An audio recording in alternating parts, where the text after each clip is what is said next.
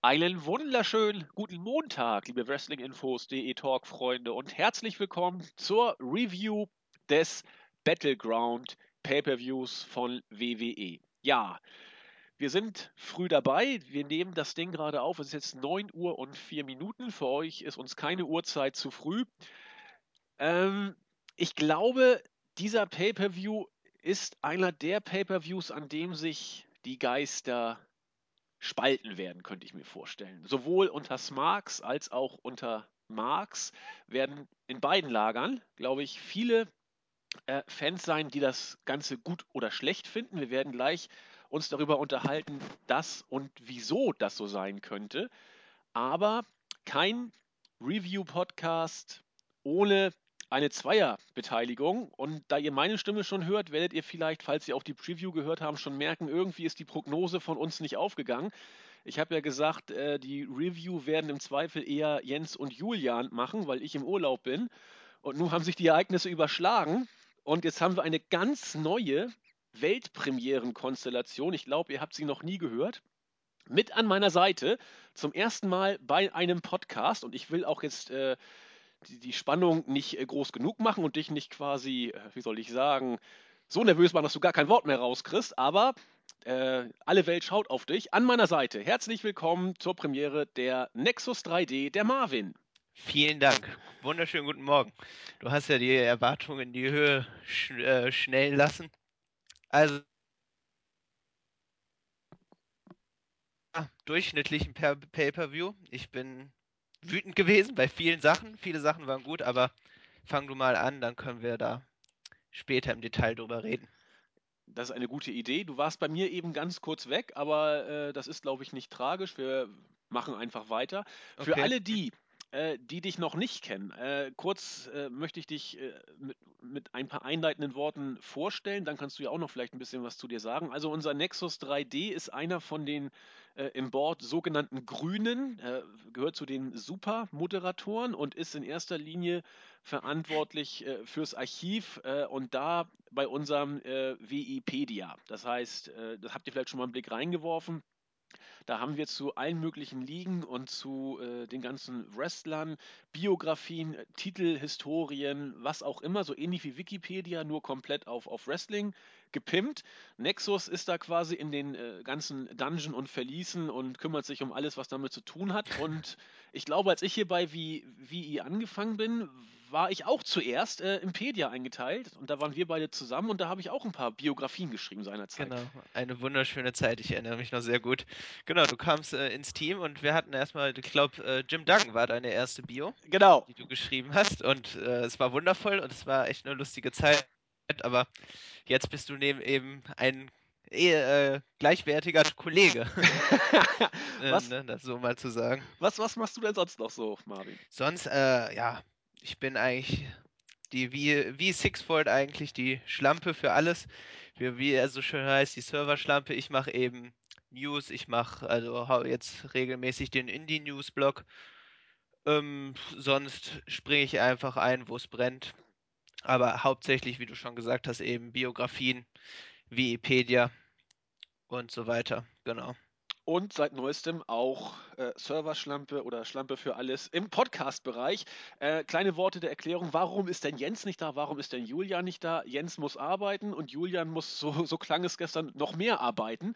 Da sind äh, Engpässe bei ihm eingetreten, was, was die Arbeitssituation angeht. Und er fällt jetzt auch, ja, er fällt nicht aus, aber die Zeit wird doch jetzt ein bisschen wieder, die nächste Zeit offenbar ein bisschen kritischer. Insofern müssen wir da improvisieren. Und umso glücklicher bin ich, dass Nexus jetzt dabei ist. Und das wird auch hinhauen. Und und bevor Eine Ehre für mich, dass ich dich begleiten darf bei so, diesem Pay-Per-View. Jetzt haben wir uns beide gegenseitig äh, genug vollgeschleimt und genau. äh, gehen mal in die Card rein. Dafür rufe ich nochmal kurz den Live-Bericht auf, auch wenn ich das meiste eigentlich noch vor Augen habe.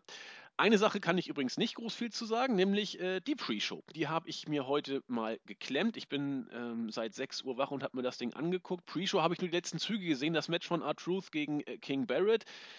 Das hat äh, übrigens King Barrett gewonnen. Na, ähm, nach äh, immerhin fast zehn Minuten. Es ging wohl äh, inoffiziell, steht bei uns im Live-Bericht, ich habe es vorher auch noch äh, in, der, in der Melzer und Alvarez-Show gehört, um die Frage, wer jetzt äh, der, der wahre King of the Ring ist. Also Barrett hat wohl sein King of the Ring, seine Krone aufs Spiel gesetzt und den King of the Ring-Titel. Ich habe nur ein bisschen vom Match gesehen, war überrascht, dass die Crowd verhältnismäßig gut drin war. Ähm, und Barrett hat das Ganze nach dem Bullhammer gewonnen, ist jetzt also R-Truth los. Insofern, ich will nicht sagen wie erwartet, es hätte auch durchaus anders ausgehen können, wenn man jetzt Barrett völlig hätte demütigen wollen. Aber äh, was ich gesehen habe, war vom Match her in Ordnung und die Crowd war auch gut drin. Marvin, vielleicht kannst du uns da ein bisschen mehr erzählen. Ja, also es war ein grundsolides Match, muss man nicht gesehen haben, hast du gar nichts verpasst. Äh, es sind zwei Geeks, zwei äh, hochrangige Mitkader, nenne ich es mal. Äh, und äh, Wade Barrett oder King Barrett ist eigentlich, also für mich persönlich eine Verschwendung. Er hat meiner Meinung nach schon Talent und könnte durchaus ein ernstzunehmender Gegner sein. Auf jeden Fall hier ein langweiliges bis solides Match. Hat und hat unterhalten, aber muss man nicht gesehen haben. Mehr gibt es eigentlich nicht zu, zu sagen. Was gab es noch in der, in der Pre-Show für Highlights? Sonst. Heyman äh, hat Interviewfragen zu Lesnar beantwortet. Genau, das war unterhaltsam. Also Heyman ist ja immer genial. Und da, das war, ich glaube, es ging zwei Minuten, also es ging relativ schnell. Da hat er ein paar Fragen dann sich über lustig darüber gemacht, welche, was die Fans denn für sinnfreie und dumme Fragen stellen würden. Ansonsten ähm, hat er dann keinen Zweifel daran gelassen, dass äh, Brock Lesnar natürlich das Ding gewinnen wird. Also Standard K-Fape hätte ich beinahe gesagt, was, was man Richtig. erwarten muss und das ist eben so, dass das macht Heyman ja auch klasse und, und so kleine Sticheleien gegen das äh, Publikum und auch gegen den Interviewer. Das war, das war ein Kerl, glaube ich. Ich das letzte Wissen habe ich auch noch gesehen. Äh, weißt du, wer das war? Ich kannte den gar nicht. Der das moderiert hat? Ja, genau. Der, der, das der, war Tom Phillips. Mhm. Okay, den habe ich genau. noch nie gesehen vorher. Ja, der macht irgendwie, ich weiß, glaube ich, er hat auch mal Interviews gemacht, ist auf jeden Fall irgendwie Backstage tätig. Okay. Glaube ich, oder sogar äh, Kommentator bei WWE Superstars, aber das weiß ich jetzt nicht. Okay. Sicher. Hm. Okay, dann äh, haben wir die Pre-Show auch durch. Das Expertenpanel habe ich im Laufe der Zeit auch noch gesehen, hat natürlich immer wieder viel äh, ja, Sinnvolles oder Sinnfreies, je nachdem, wie man es sehen möchte, Zeugs äh, gesehen. Freunde von Booker T sind auf ihre Kosten gekommen. Äh, Freunde von äh, Rene Young werden sich genauso gefreut haben. Sie sah heute sogar für mich sehr attraktiv aus. Ich mag sie ja sonst nicht so gerne. Hübsche Frisur auf jeden Fall. Ja, in der Tat. ja, und das war eben das Standard äh, äh, Expertenpanel, wie man es so kennt. Und dann äh, ging es auch los und es ging gleich, ja, aus Mark-Sicht, sag ich's mal, in die Vollen. Denn man hat gleich mit Randy Orton gegen Seamus eine Partie äh, auf die Karte geklatscht, die jedenfalls von den Namen her äh, recht hoch besetzt ist. Und Randy Orton hat den Opener auch gewonnen nach äh, fast 17 Minuten gegen Sheamus nach dem RKO.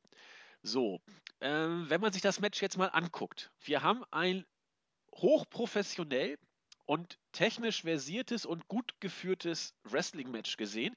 Beide Worker sind äh, deutlich über 30, sind erfahren im WWE-Geschäft, erfahrene Worker. Sie haben gezeigt, was sie können das Match war, ich habe schon gesagt, technisch sehr versiert geführt. Es war gut. Es war ein wirklich gutes Wrestling-Match. Und genau hier liegt das Problem. Denn man wusste im Vorfeld schon, was einen hier erwartet. Und genau das hat man bekommen. Man konnte im Vorfeld nicht jetzt jeden Move benennen, wann er kommen würde. Aber. Ja, doch, eigentlich theoretisch schon. Also ich finde, der Ablauf äh, war wirklich klassisch und wirklich, ich kann, also ich habe nichts gegen Randy Orton, ich habe auch nichts gegen Seamus. Beides, wie du sagst, grundsolide Worker, aber ähm, ich fand, es war einfach, gerade auch als Opener, für mich persönlich sehr langweilig und sehr langwierig, aber gut, mach du mal weiter. Ja, ich, ich, du hast mir meine Pointe gerade sehr schön äh, vorweggenommen. Verdammt. ja, das macht ja nichts, weil genau da liegt in der Tat das äh, Problem, wie gesagt, denn man kennt es. Man weiß, wie Orton seine Matches aufbaut. Man weiß, wie, wie, wie Seamus wirkt. Und das Problem dabei ist auch, dass Orton im Ring, wenn er nicht seine Aktion zeigt, sehr langsam äh, agiert. Sehr, das gehört ja auch zu seinem Gimmick dazu, das muss er ja auch machen. Richtig, und und ja. äh, Seamus als Powerhouse ist auch nicht äh, dafür berühmt, äh, so Rollins-mäßig äh, durch die Gegend zu flitzen. Also das heißt, Freunde von einem äh, kalkuliert aufgebauten Match werden das auch alles gut finden. Aber wenn man eine Show off-kicken will sozusagen und einen Kickstart setzen will, dann kann man darüber streiten, ob dieses Match vielleicht äh, etwas deplatziert war, weil Nexus und ich sehen es beide gleich. Wir waren stellenweise eben doch tatsächlich ein Stück gelangweilt. Ja, man sollte ja zu Beginn eines Pay-Per-Views versuchen, die Massen, die Fans zu begeistern und ein bisschen Stimmung sozusagen hineinzubringen. Klar, Orton wurde bejubelt, aber ähm, man darf nicht vergessen, er wird ja immer aus St. Äh, Louis angekündigt. Von daher war das kein Wunder. Ähm, genau. Stimmt. Also das sonst, wie gesagt, es war mir, ich hatte mir nur notiert, dass gegen Ende des Matches fand ich ähm, da, ähm, ach, wie heißt denn der Finisher nochmal von Sheamus? Jetzt habe ich hier Der Bro Kick. Genau, da hat äh, Orton ist dann ausgewichen. Das wirkte alles sehr lieblos und auch als Orton sein äh, RKO angesetzt hatte, ähm, das wirkte alles so zu sehr kalkuliert und runtergespult. Find, genau, runtergespult ja. ist das Richtige. Und das hatte ich mir nur notiert, sonst, wie du sagst, äh, grundsolides Match, das, was man eben von den beiden erwartet. Ja, das sehe ich auch so. Also Problem oder interessant, ich muss ich werde ab und zu mal, weil ich habe genau wie du auf Maxstorm geguckt, ich werde ab und zu mal äh, was zu den Kommentatoren sagen. Ich will jetzt auch äh, Kollegen in Anführungszeichen nicht, nicht, nicht schlecht machen. Also äh, Schäfer ist die Stimme von WWE in Deutschland, das ist auch in Ordnung und wir, wir sind ja alle Freunde und das ist auch gut. Mit Manu wollen wir uns auch nicht anlegen. Wir kennen ihn alle von Talk of Honor noch und wissen auch, was er kann. Ähm, was aber er da habe ich auch noch ein, zwei Dinge genau. aufgeschrieben, aber Gut. Äh, ich, ich, ich, äh, und, und eben über Böschen und Hackel reden wir auch ab und zu. Ich will jetzt auch gar nicht sagen gut oder schlecht, nur eine Sache ist mir aufgefallen, gerade im ersten Match von, von unserem guten Carsten diesmal. Ähm, da hat Manu irgendwas gesagt und, und Schäfer sagt, ja, das sehe ich jetzt äh, ein bisschen anders, ist aber nicht schlimm, denn das ist ja, Zitat, Food for Thought sozusagen und äh, Meinungsfreiheit oder Gedankenvielfalt äh, ist ja gut bei der Diskussion. Das ist natürlich vollkommen richtig, was der gute Carsten sagt. Nur die Frage ist, inwiefern das gerade bei einem K-Fape BWE Pay-Per-View so äh, tatsächlich ins Schwarze trifft, aber das äh, lasse ich mal so stehen. Äh, was hast du denn da noch zu erwähnen? Äh, Nein, ich, mir ist einfach aufgefallen, also ich muss äh, sagen, dass ich überhaupt kein Fan von äh, dem Herr Thiele bin und auch von Schäfer nicht.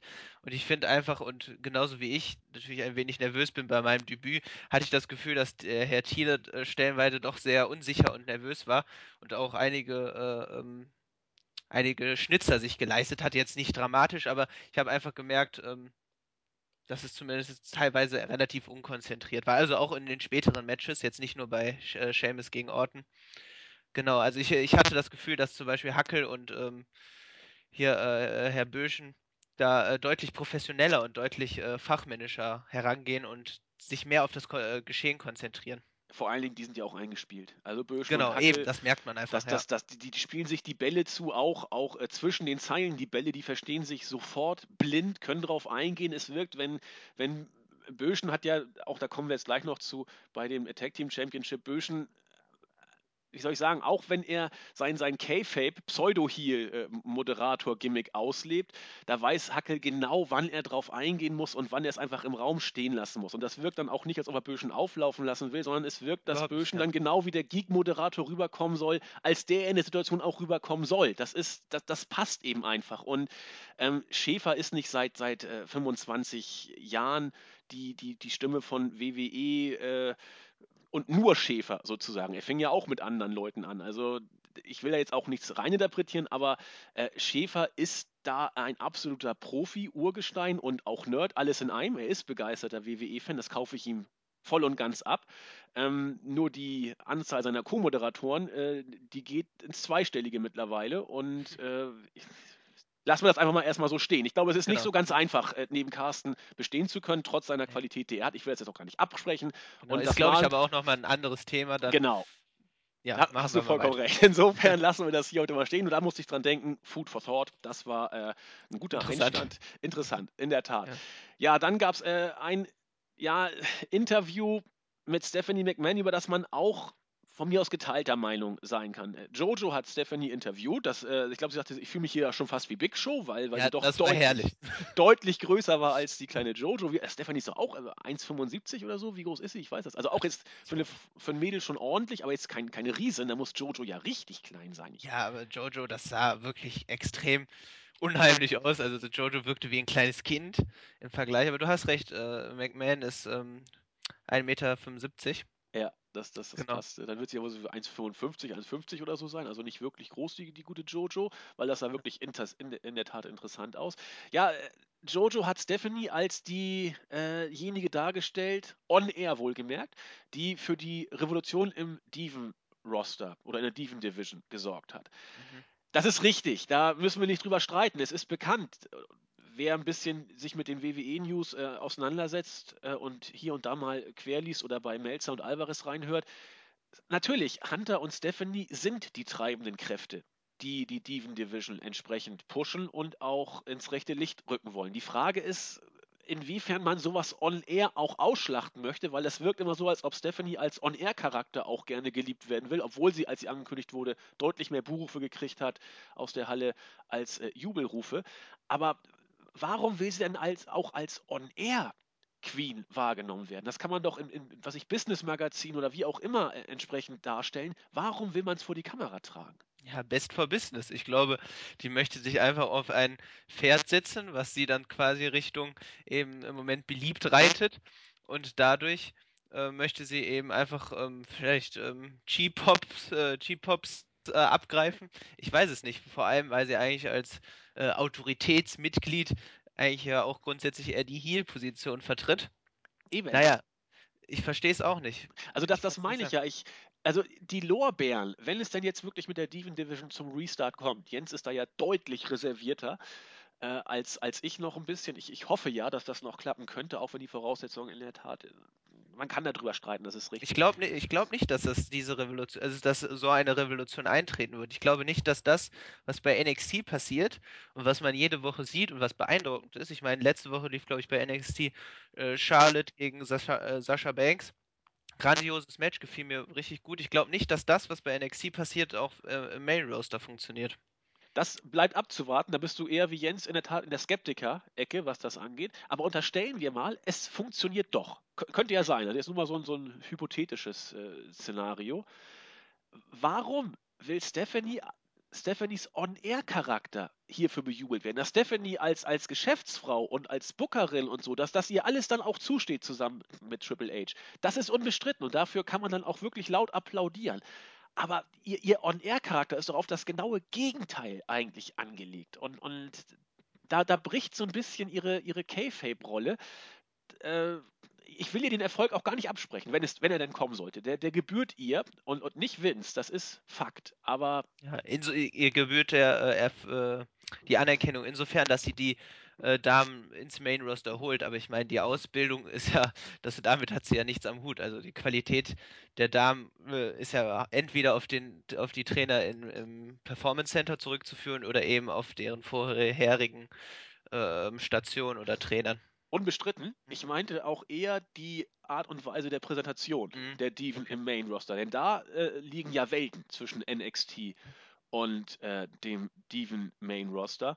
Und Vince will ja am liebsten äh, knackiger Hintern, flacher Bauch, dicke Titten, geschminktes Gesicht und nichts in der Birne. So will Vince seine Diven im Main Roster dargestellt haben. Egal, was sie wirklich drauf haben oder nicht drauf haben.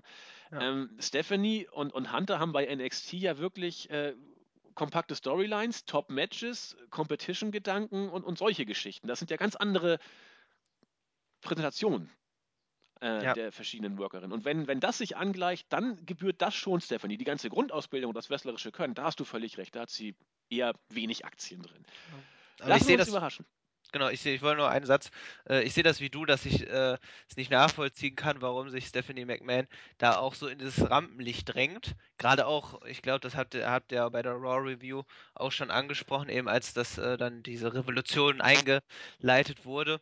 Ähm, ich, für was jetzt habe ich den Faden verloren. Genau. Ähm, McMahon hat sich einfach in den, in den Mittelpunkt gestellt und sich eben als äh, Heilige quasi, die jetzt quasi die äh, Revolution einleitet. Und das finde ich einfach unverständlich, äh, dass man da, dass sie den, den Spot klaut, sich äh, anstatt den Damen irgendwie eine gute, gute einleitende Geschichte zu geben, die sich dann noch besser dem Publikum präsentieren zu können. Aber gut, äh, ja. Wir werden sehen, was sich, wie sich das entwickeln wird. Genau. Ich bin gespannt. Die meisten, wie gesagt, sind mehr als skeptisch ähm, ob das klappt. Und ich bin noch, äh, ich lasse mich oder ich versuche mich positiv überraschen zu lassen. So, weiter geht's jetzt aber mit dem Match um die Tag Team Championship. Ich war ein bisschen enttäuscht. Die Primetime Players gegen The New Day haben verteidigt in unter neun Minuten, 8,50 sagt unser Live-Bericht, in einem ja, ich, ordentlichen Match. Viel mehr kann ich nicht sagen. Ich weiß, dass äh, The New Day gerade in den Matches gegen Cesaro und Kid richtig einen aus der Kiste geholt haben, stellenweise. Davon war man in diesem Match relativ weit entfernt. Es war absolut nicht schlecht, aber ich glaube, Jens würde hier sagen, das haben wir bei Raw alle schon ein paar Mal gesehen. Und er hätte recht, wenn er das sagen würde. Vollkommen, auf jeden Fall. Also hier habe ich mir auch notiert, es war, als ich finde, als zweites Match nicht klug gewählt, eben weil es auch eben nur ein solides Match war, aber keines, was Spannung aufgebaut hat, keines, was äh, große Reaktionen gezogen hat. Es war ein Match, es war ein solides Match, aber es hätte genauso gut bei Raw oder SmackDown laufen können. Also man hat nichts verpasst, wenn man die beiden Matches nicht gesehen hat. Richtig. Das Einzige, was man verpasst hätte, und hier jetzt äh, wieder eine positive Note Richtung Kommentator, man hätte Böschens meines Erachtens großartige Moderation oder Kommentation, äh, Kommentierung des Matches verpasst. Und da hat man eben auch gesehen, wie gut die beiden äh, wirklich funktionieren. Hat The New Day im äh, Bodelle-Style, hätte ich beinahe, ja so, so möchte ich sagen, kommentiert. Es ist ja bekannt, dass äh, Böschen als äh, On-Air-Kommentator Kommentator sehr äh, pro Bodellis ist, also als möchte gern geekhafter hier Kommentator. Das macht er, finde ich, großartig. Und genauso hat er New Day auch kommentiert und dann kam eben so ein Spruch von, von, von Hackel, Holger, bleib doch mal neutral oder so, so ein Spruch. Genau, das war unterhaltsam, ja. Das, das war einfach putzig. Also ich weiß nicht, ob ihr für die alten Leute unter euch, wenn ihr den Royal Rumble 1992 geguckt habt mit äh, Joe Williams und Uli Fesseler, hört mal rein. Äh, so ähnlich moderierten die beiden auch. So oder früher bei WWE waren es Jesse Ventura und, und Gorilla Monsoon, die so sich die Bälle zugespielt haben. Äh, das geht so in die Richtung und das finde ich extrem unterhaltend und so wird auch ein eher durchschnittliches Match. Äh, für mich zumindest interessant. Viele wird es vielleicht genervt haben, das war nur so ein rein persönlicher Eindruck. Also, genau, nein, es war schon recht unterhaltsam und man merkt eben, wie du schon gesagt hast, dass die unglaublich gut zusammenarbeiten können. Und äh, ich meine, so sollte das ja auch sein unter Kommentatoren. Und deswegen ist dieser Kontrast, finde ich, wenn man sich diese Teams abwechseln, eben doch relativ groß. Ja. So sollte es sein. Das lassen wir genau so stehen und dabei kann sich der geneigte Zuschauer denken oder Zuhörer denken, was er, was er mag. Weiter geht's. Unsere Diven kamen zu Wort. Paige, Charlotte und Becky Lynch haben sich backstage unterhalten und Paige hat sich unglaublich gefreut, dass jetzt die NXT-Damen ins Main-Roster gerutscht sind Revolution, hurra, es lebe die Revolution und Stephanie McMahon hat dann auch die äh, Beförderung offiziell äh, kundgetan. Ja, in Ordnung. Also, wenn man das Revolution nennen will, wir werden ja sehen, was passiert. Äh, Charlotte hat auch gesagt, egal was wir machen, wir werden es mit einem gewissen Flair tun. Gab ein bisschen Publikumsreaktion. Und damit war dann auch klar, heute werden wir noch ein Triple Threat Match der Diven sehen. Unklar war, wer antreten würde. Dazu aber später mehr. Äh, Nexus, irgendwas zu diesem Segment? Keinen kein relevanten Kommentar. Es war. Nee, mach weiter. Ich, ich mach weiter. Äh, ja, das nächste Match. Ähm, hier waren einige sehr gespannt, ich auch. Erstmal, wie es sein würde und zweitens, mir war klar, dass irgendjemand eingreifen würde, wer es denn sein würde. Nämlich Bray Wyatt und Roman Reigns traten gegeneinander an. Das Match wurde im Vorfeld relativ intensiv aufgebaut. Über die Qualität des Aufbaus wurde viel diskutiert, auch äh, strittig diskutiert. Ich persönlich fand ihn okay. War jetzt nicht überragend, aber es war professionell gemacht, es war ordentlich gemacht und das kann man genauso aufbauen, meines Erachtens. Viele Aufbauen oder Aufbauten reißen mich mehr mit, deutlich mehr reißen mich weniger mit. Das war okay. Das Match ging 22 Minuten. Bray Wyatt hat letzten Endes, das ist für manche vielleicht schon überraschend, äh, für mich auch ein kleines Stück, gegen Roman Reigns gewonnen. Nach dem Sister Abigail, aber natürlich nicht wirklich clean. Denn ein mysteriöser Mann, zuerst maskiert mit so einem Kapuzenpullover, griff gegen Ende ein und hat Roman Reigns angegriffen. Ich dachte zuerst, als ich den Bart nicht gesehen habe, den habe ich jetzt in der Wiederholung gesehen, von der Körperhaltung sah es ein kleines bisschen aus, sogar wie Dean Ambrose. Das wäre natürlich der Hammer gewesen. Aber es war Luke Harper, der vorher völlig in der Luft hing und von dem man auch nichts mehr gesehen hat.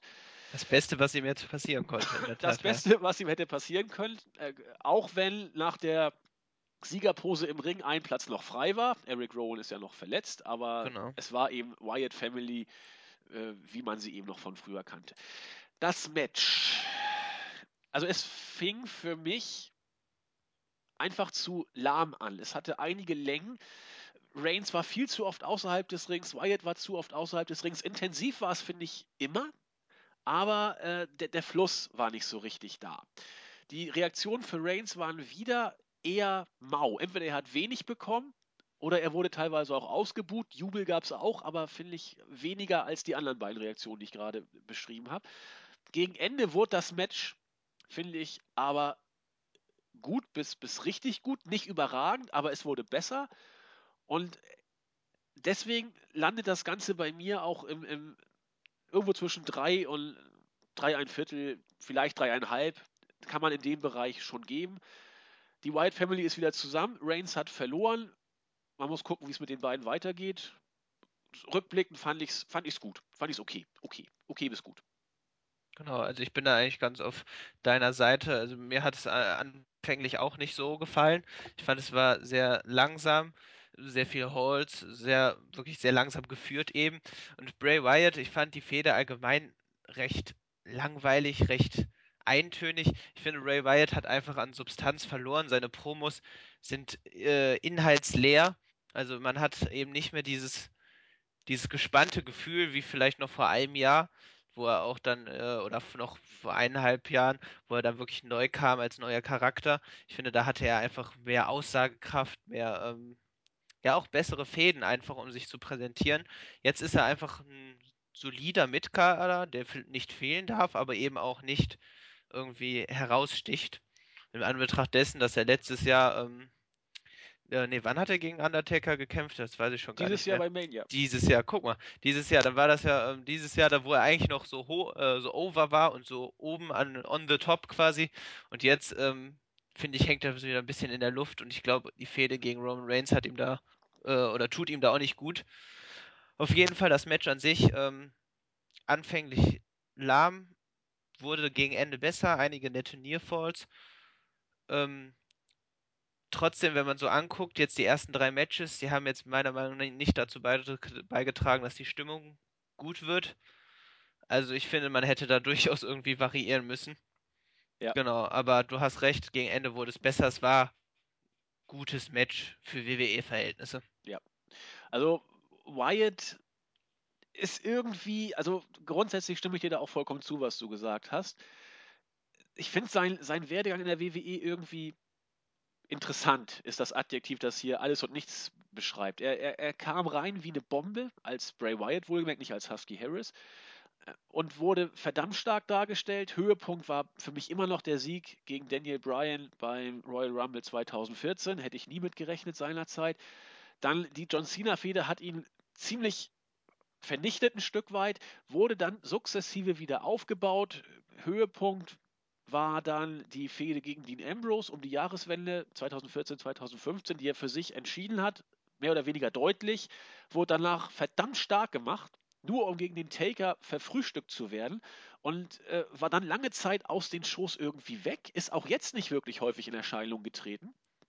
Aber jetzt hat er wieder gewonnen und er war auch sowohl im Match gegen den Taker als auch hier fand ich ihn richtig gut, sowohl was, was äh, Mimik und Selling angeht, als auch was die Matchführung angeht. Ich fand Reigns und Wyatt waren in diesem Match beide stark oder, oder gut, aber Wyatt war, war der, der das Match, finde ich, getragen hat und zwar in jeder Sekunde. Wyatt war, also Wyatt hat das Match nachher zu einem guten Match gemacht und deswegen finde ich ihn jetzt vielleicht ein Stück weit wieder interessanter als, als vorher.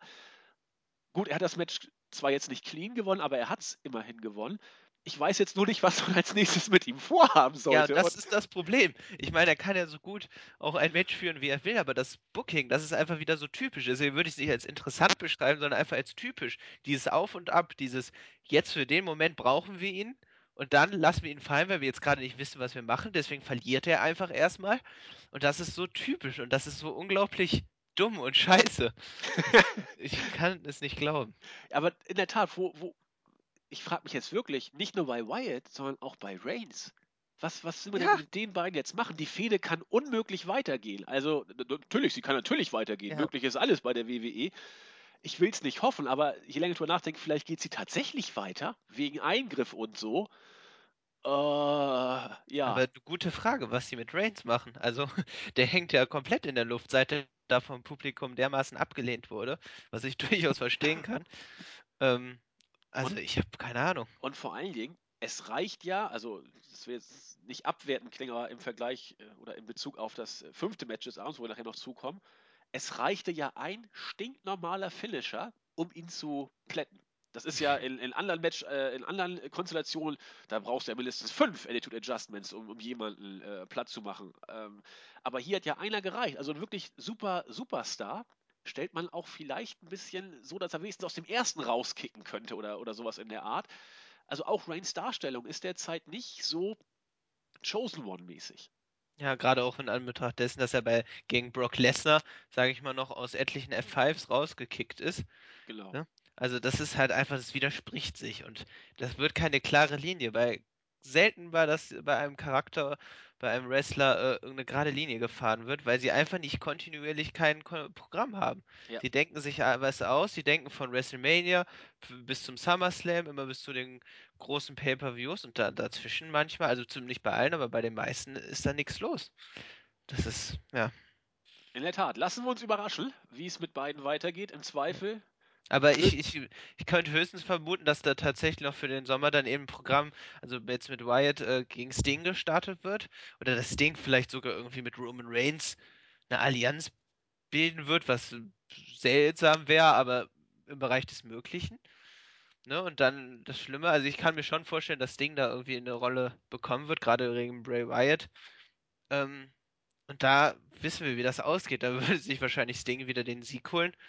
Und es, es hätte wieder keiner davon irgendwas mitnehmen Ja. können. Und da, so, erklärt sich auch, warum Wyatt dieses Match hier gewonnen hat, mal wieder, damit er für einen Ja. anderen großen Gegner den Job machen kann. Genau, für einen Denn- Teilzeit-Wrestler höchstwahrscheinlich. Genau, Ja. denn Sting wird bei Mania auch antreten mit einer gewissen Wahrscheinlichkeit oder es ist absolut möglich, dass er bei Mania antritt, dann muss er beim SummerSlam muss er gewinnen, denn bei Mania wird er bestimmt wieder verlieren. Ja, vermutlich. Mhm. Denn in der Tat, Sting wird beim SummerSlam irgendwie auftauchen. Das ist ja mehr oder weniger offiziell. Der Aber es Take- ist doch eigentlich ganz simpel. Na? Man nimmt eine Legende oder einen Teilzeit-Wrestler, stellt ihn gegen ein Talent aus dem Roster und dann baut man eine gute Fehde auf, sodass am Ende, man kann ja auch mehrere Matchreihen machen, aber dass am Ende das Talent, was dauerhaft im Ring steht und für Jahre auch noch wahrscheinlich antreten soll, da gestärkt hervorgeht. Das ist doch eigentlich ganz simpel. Und ja, warum- vielleicht, vielleicht steht das ja am Ende des Tages sogar. Dann macht man eben das äh, karrierebedrohende Match zwischen Wyatt und Sting bei WrestleMania. Ja, aber das hat doch schon gegen John Cena auch nicht geklappt. John Cena, ähm, der braucht nicht mehr irgendwelche Siege und so. Und man hat Wyatt immer im entscheidenden Moment fallen gelassen. Und das finde ich fatal. Und deswegen kann ich, finde ich, hat er auch deswegen diese Substanz verloren, dieses, dieses Besondere, dieses Mysteriöse eben, was er da zu Beginn wirklich ihn sehr, also hat mich sehr fasziniert und hat mich tatsächlich auch wieder dazu gebracht, WWE zu gucken, weil das ein sehr interessanter Charakter war. Aber jetzt, nee. Also ich, ich stimme dir hundertprozentig zu, dass Bray Wyatt in seiner potenziellen Rolle als etwas ganz Besonderes für die WWE eigentlich seit der Fehde gegen Cena durch ist. Das, Ja, wird, das wird sich auch nicht mehr wiederholen, weil einmalige Sachen kannst du nicht wiederholen. Du kannst auch kein Ende einer Streak durch ein Rematch äh, beenden, aber da will ich jetzt nicht vorgreifen. Aber ähm, was man mit Wyatt machen kann, man kann ihn als ernstzunehmenden Upper-Kader versuchen wieder darzustellen. Man wird ihn nie wieder als das Besondere darstellen, was er bis zur Cena-Fehde war. Das, Da Nee. bin ich vollkommen bei dir. Das ist vorbei. Der Zug ist abgefahren. Ja, Wenn richtig. ich sage, man kann aus Wyatt noch was machen, dann rede ich nur noch davon, dass er ein ordentlicher Upper-Kader wird. Viel mehr wird aus Wyatt nicht mehr herauszuholen sein. Danke, John Cena. Wir werden über John Cena nachher nochmal sprechen. Auch Ja, warum, sehr gerne. Sehr warum gerne. er doch unbedingt offensichtlich immer noch wichtige Siege zu brauchen scheint. Aber vorher kommen wir zu einem weiteren Interview. Wieder geht es um die Damen, wieder geht es um Tamina, Sascha Banks und Naomi. Ja, was soll man dazu sagen? Äh, Coco fragte, ist denn jetzt das Trio äh, BAD auch bereit? Ja, und wie wir bereit sind, Zickereien gibt es auch nicht. Wir wissen auch schon, wer antritt. Und Sascha Banks ist übrigens der Boss und sagt uns auch nochmal, warum. Okay, ein, ein Segment, wie es sein muss. Der Mehrwert sei jedem selbst überlassen. Wenn du nichts hinzuzufügen hast, würde ich zum Nein, nächsten Match kommen. Match, genau. Gehen wir zum nächsten Match. Das war nämlich das besagte Triple Threat Match. Gut. Nein, das, das ist falsch. Äh, die blöde Nachricht, dass sich Ryback verletzt hat, hat eben zur Folge, dass das Match um die IC Championship ersatzlos wegfiel und nur in einem blöden Segment mit Big Show nachher noch äh, rudimentär überblieb. Auf jeden Fall musste ein weiteres Match auf die Karte und das kam jetzt. Und dieses Match war sozusagen der Lückenfüller für die IC Championship, das Triple Threat Match. Glücklicherweise, Gl sag glücklicherweise. Ich, ich Ja. wollte es ja so nicht sagen. So gut, dass sich Ryback verletzt hat, sowas sagt man nicht. Und das ist auch fies und deswegen habe ich es auch versucht zu umschreiben. Aber das Match war bestimmt besser. Hypothetisch gesagt, war vielleicht doch besser, als das, was man sonst erwartet hätte. Denn äh, die Stables, die neuen Revolution Stables, will ich sie mal nennen, haben ihre Chosen Ones in den Ring geschickt. Das waren Charlotte, das waren Brie Bella und Gott sei Dank Sascha Banks. Die drei Mädels haben in fast zwölf Minuten ein Triple Threat Match auf die Beine gestellt, in dem meines Erachtens zwar beileibe noch lange nicht alles Gold war, was glänzte, aber es glänzte einiges. Das war für Diven-Verhältnisse der WWE, Main-Roster-Verhältnisse, ein richtig gutes Match. Ein paar Botches waren da. Äh, auch Bribella war, war mit dabei. Keine ist wirklich abgefallen, wenngleich ich schon fand, dass äh, Banks und Charlotte die beiden stärksten im Ring waren. Immer wenn die beiden alleine im Ring waren, wurde es richtig gut. Und Dagegen, ich hatte das Gefühl auch, dass es ex äh, bewusst hervorgehoben wurde. Ich hatte das Gefühl, dass Brie Bella einige Pausen genommen hat oder bewusst nehmen musste. Da, dass da der Fokus tatsächlich auf Banks und Charl äh, Charlotte lag. Charlotte. Genau. Oder? Ja, Charlotte, ja, richtig. Chantalle, oder? Genau. Gruß an äh, Black Ja. Dragon an dieser Stelle. äh, Nein, aber es, äh, du, du hast schon recht. Es, es wirkte teilweise so, als ob entweder Brie sich die Pausen nehmen musste oder dass sie sie sich nehmen sollte, um eben die beiden äh, NXT-Mädels entsprechend alleine im Ring zu präsentieren. Und in dieser Zeit war aus meiner Sicht das Match auch immer am stärksten. Die, die Crowd war, fand ich komisch in diesem Match. Die war stellenweise richtig, richtig drin. Und stellenweise, gerade bei den Aktionen, wo sie hätte durchdrehen sollen, war sie richtig ruhig. Und ich kann sie aber auch nicht übel nehmen, denn diese eine Aktion, wo eigentlich wohl richtig hätte Alarm kommen sollen, wo nachher alle Neune nach irgendwelchen Rumgehüpfe-Aktionen außerhalb des Matches am Boden lagen, das ist eigentlich ein Moment, wo die Crowd durchdrehen sollte, fand auch ich war so ziemlich der, der mauste Moment des ganzen Matches. Die Crowd war auch nicht wirklich drin, aber im Großen und Ganzen, also ich fand's gut. Also ich muss sagen, dass das tatsächlich das Match war, was ich, äh, was mir wirklich erste Mal wirklich positiv aufgefallen ist. Jetzt im Vergleich zu den anderen Matches, die jetzt alle so solide waren, aber mich auch nicht gepackt haben. Ähm, das Match war wirklich gut. Es war bei weitem das Beste, was wir im Main Roster der Diven gesehen haben. Ne? Also ich kann mich an kein Match erinnern, was da nur ansatzweise irgendwie von Nikki Bella oder von wem auch immer da dran gekommen ist.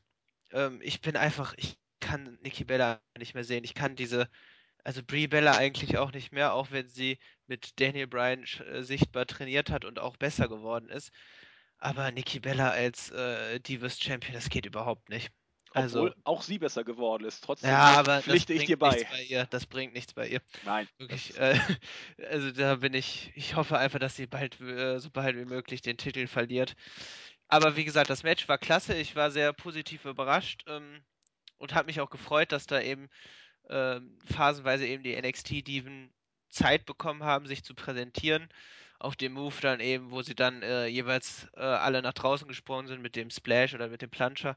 Das, äh, ähm, das war wirklich, das gefiel mir sehr gut. Das hat, ähm, das war echt unterhaltsam, auch wenn die Crowd, wie du sagst, zwischendurch eben überhaupt nicht mehr drin war. Aber es hat mich jetzt nicht sonderlich gestört. Ich fand auch, dass die genügend Zeit bekommen haben, sich zu präsentieren.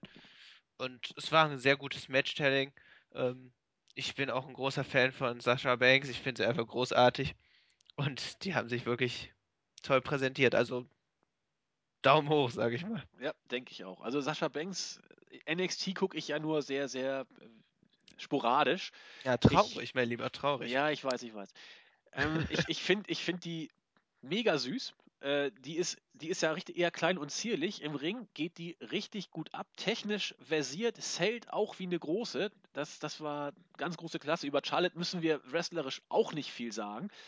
Das, das, das haute einfach äh, richtig gut hin. Ach ja, gewonnen hat übrigens äh, Charlotte mit einem Figure 4, Figure 8. Ich weiß nicht, wie, wie nennt sich dieser Finisher eigentlich Also genau? die Kommentatoren haben jetzt das Figure 4 Leglock genannt, also wie bei Ric Flair, aber ich glaube bei NXT war es dann, äh, wurde es auch schon des Öfteren anders bezeichnet. Mhm. Ja, ich glaube auch, es ist der, bei NXT sagen sie meistens Figure 8, Figure weil sie ja noch diese, diese, diese komische Diese Brücke, Brücke da, oder da schlägt. genau. Und äh, bei, bei Maxdome sagen sie noch Figure 4 in Anlehnung an, an Ric Flair. Wir werden das äh, rauskriegen. Du kannst doch bei Wikipedia gucken. Ich moderiere Ja, sonst mal mal. e- elegant über zur, äh, zum nächsten Match. Genau, es Denn, wird eigentlich äh, Figure 8 genannt. genau, Äh, das ist eigentlich die normale Bezeichnung ihres Moves. Mhm. finde ich, find ich auch gut, dass sie den äh, Finisher von ihrem Vater quasi nicht 1-1 übernimmt, sondern da irgendwie eine kleine Nuance ransetzt. Das ist, das ist Was auch okay. sehr, sehr gut aussieht, finde ich.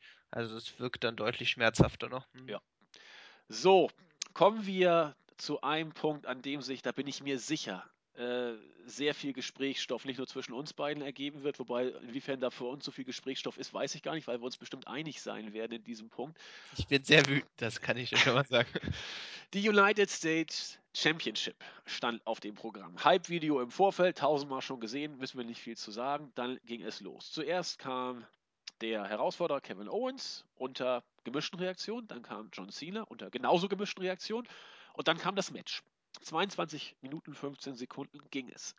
Ich sage es vorweg, es war gut. Es war richtig gut. Es war von, aus meiner Sicht von der Art und Weise, wie es auf die Matte gebracht wurde, vielleicht sogar das stärkste der drei Matches. Es gab kaum Botches. Es war, es, es passte eigentlich jeder Move super ausgeführt, auch auch Cena. Äh, er wirkt manchmal steif, da gebe ich Jens auch vollkommen recht. Ich habe hier auch wenig Fehler von ihm gesehen diesmal. Was man aber nicht leugnen kann, ist, dass diese drei jetzt zum dritten Mal in einem Pay-Per-View aufeinander getroffen sind. Alle Matches, auch die beiden vorangegangenen, waren verdammt stark. So auch dieses. Und es ist eben schwer, ein Match, das man jetzt zum dritten Mal sieht, so zu bringen, dass es die anderen beiden überragenden oder sehr guten Vorgängermatches noch toppen kann. Das muss jeder für sich selbst entscheiden, inwiefern das hier dann jetzt auch noch der Fall war. Ich war bei diesem dritten Match, ich, nein, ich war nicht gelangweilt. Es, es war super, aber es hat mich nicht so mitgerissen wie das erste und das zweite Match. Zumindest nicht bis äh, zum Finish. Denn man hat das alles gesehen. Man hat die Moves schon gesehen. Sie waren großartig einstudiert, großartig ausgeführt, alles gut. Aber es war eben schon zweimal da. So. So viel zur Matchqualität. Was für mich überhaupt nicht geht, ist die Tatsache, dass Owens überhaupt verloren hat. Ich, ich sage vorweg, nee, ich, ich mach's kurz und dann sagst du und dann sag ich wieder, weil du, du, du wirst schon am, am Brennen sein. Dass Ja. Owens überhaupt verloren hat, ist, finde ich, schon höchst streitbar. Wenn überhaupt, vielleicht ist sogar nicht mal das streitbar. Aber dass er im STF aufgegeben hat. Nochmal, Kevin Owens hat aufgegeben gegen John Cena. Er hat getappt. Das, Das- ist unglaublich. Ich, kann- ich komme da nicht drüber hinweg, ne? Bitte, jetzt bist du dran. Ja, danke. Ich habe mich jetzt äh, abgewürgt, aber wirklich, es hat mich unglaublich wütend gemacht, als ich dieses Finish gesehen habe, weil ich würde tatsächlich auch noch den Terminus grandios verwenden, weil ich mir gefiel das Match wirklich sehr gut. Also ich war auch tatsächlich sehr mitgerissen. Die ganzen New Falls, die waren super umgesetzt und ich war sehr unterhal äh, unterhalten. Ne, wie nennt man das? Ähm, egal. Ich war, ich, ich war auf jeden Fall, Entertained.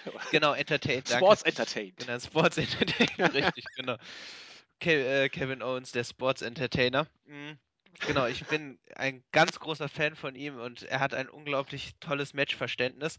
Also ich habe ähm, mir ein paar Moves notiert, die beeindruckend waren. Ich finde zum Beispiel den Somersault, den er zeigen wollte, der zwar äh, von Cena gekontert wurde, aber er hat eigentlich einfach eine unglaubliche äh, Moves-Ausführung, also ganz beeindruckend. Aber ich meine, das wissen die meisten, die ihn ja auch schon vor der WWE kennenlernen durften.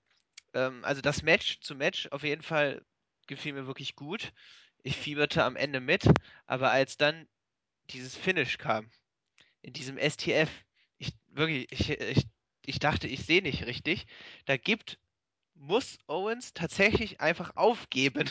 Ich kann es immer noch, wirklich immer noch nicht fassen. Das sind ja ein paar Stunden her. Und ähm, ich hätte am liebsten einfach meinen Fernseher genommen und erstmal ausgemacht und irgendwie beiseite geschoben.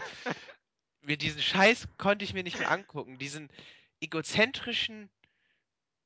Ah, äh, ich will jetzt äh, mich gediegen ausdrücken, aber solche eine Arroganz, die John Cena damit an den Tag legt, das ist unglaublich. Also, dass er da nicht die, dass er gerade äh, gerade nach bei seinem Status, dass er da kein Wörtchen mitzureden hat und äh, auch jetzt in den vorherigen Wochen immer davon geredet hat, wie wie äh, dass äh, Kevin Owens in diesen in diese Company gehören würde, dass er in diesen Ring gehören würde, das worauf ja auch die Fehde aufgebaut wurde und dann sich hier einfach mit diesem Drecksmove, den er da ausführt und äh, mich stört dieser Move an sich selbst nicht. Es gibt durchaus Wrestler, die den wunderbar ausführen können. Ähm, aber John Cena kann diesen Move nicht ausführen. Bei ihm sieht das unrealistisch aus. Der legt da, der klappt das Bein um, der legt die Arme um den Kopf. Ich, einfach unglaublich. Ich kann, ich kann, nee, ich kann es nicht nachvollziehen. Ich verstehe es nicht. Und wenn wir uns mal angucken, in der Vergangenheit, es ist immer das gleiche Spiel. Und deswegen kann ich mir auch nicht vorstellen, dass John Cena ein guter, äh, ein guter Wrestler in dem Sinne ist, dass er äh, andere Tal äh, anderen Talenten hilft, overzukommen. Was hat er mit äh, äh Rusev WrestleMania 31 war das gemacht? Ne? Er, hat er hat ihn verlieren lassen. ja. Ne? Auch, ne, dies, da hatte, glaube ich, via Pin da AA verloren. Dann mit Ray Wyatt hatten wir gerade schon angesprochen, auch verloren. In den wichtigen Matches scheint sich John Cena nicht hinlegen zu wollen. Das ist für mich unverständlich wir sind ja nicht mehr im Jahre 2003 oder 2004, wo er die Siege braucht, wo er als Charakter etabliert wird. Wir haben 2015. Das ist unglaublich. Und das Schlimme ist, genau, noch das Schlimme ist, dass Owens das auch noch wunderbar gesellt hat. Das war, das war ja das Dramatische. Man hat ihm das abgekauft noch, dass dieser schlecht ausgeführte Move ihm tatsächlich auch noch geschadet hat. Das ist unglaublich. Ja, es tut mir leid. Es war nee, ich, äh, ich habe ja nicht äh, aus Spaß vorhin ausdrücklich äh, mit drastischer Stimme betont, dass Kevin Owens aufgeben musste. Ähm, ich musste so schmunzeln, als du sagtest, ja, John Cena hat noch groß gesagt, dass Kevin Owens in diese Liga gehört und, und, und so weiter.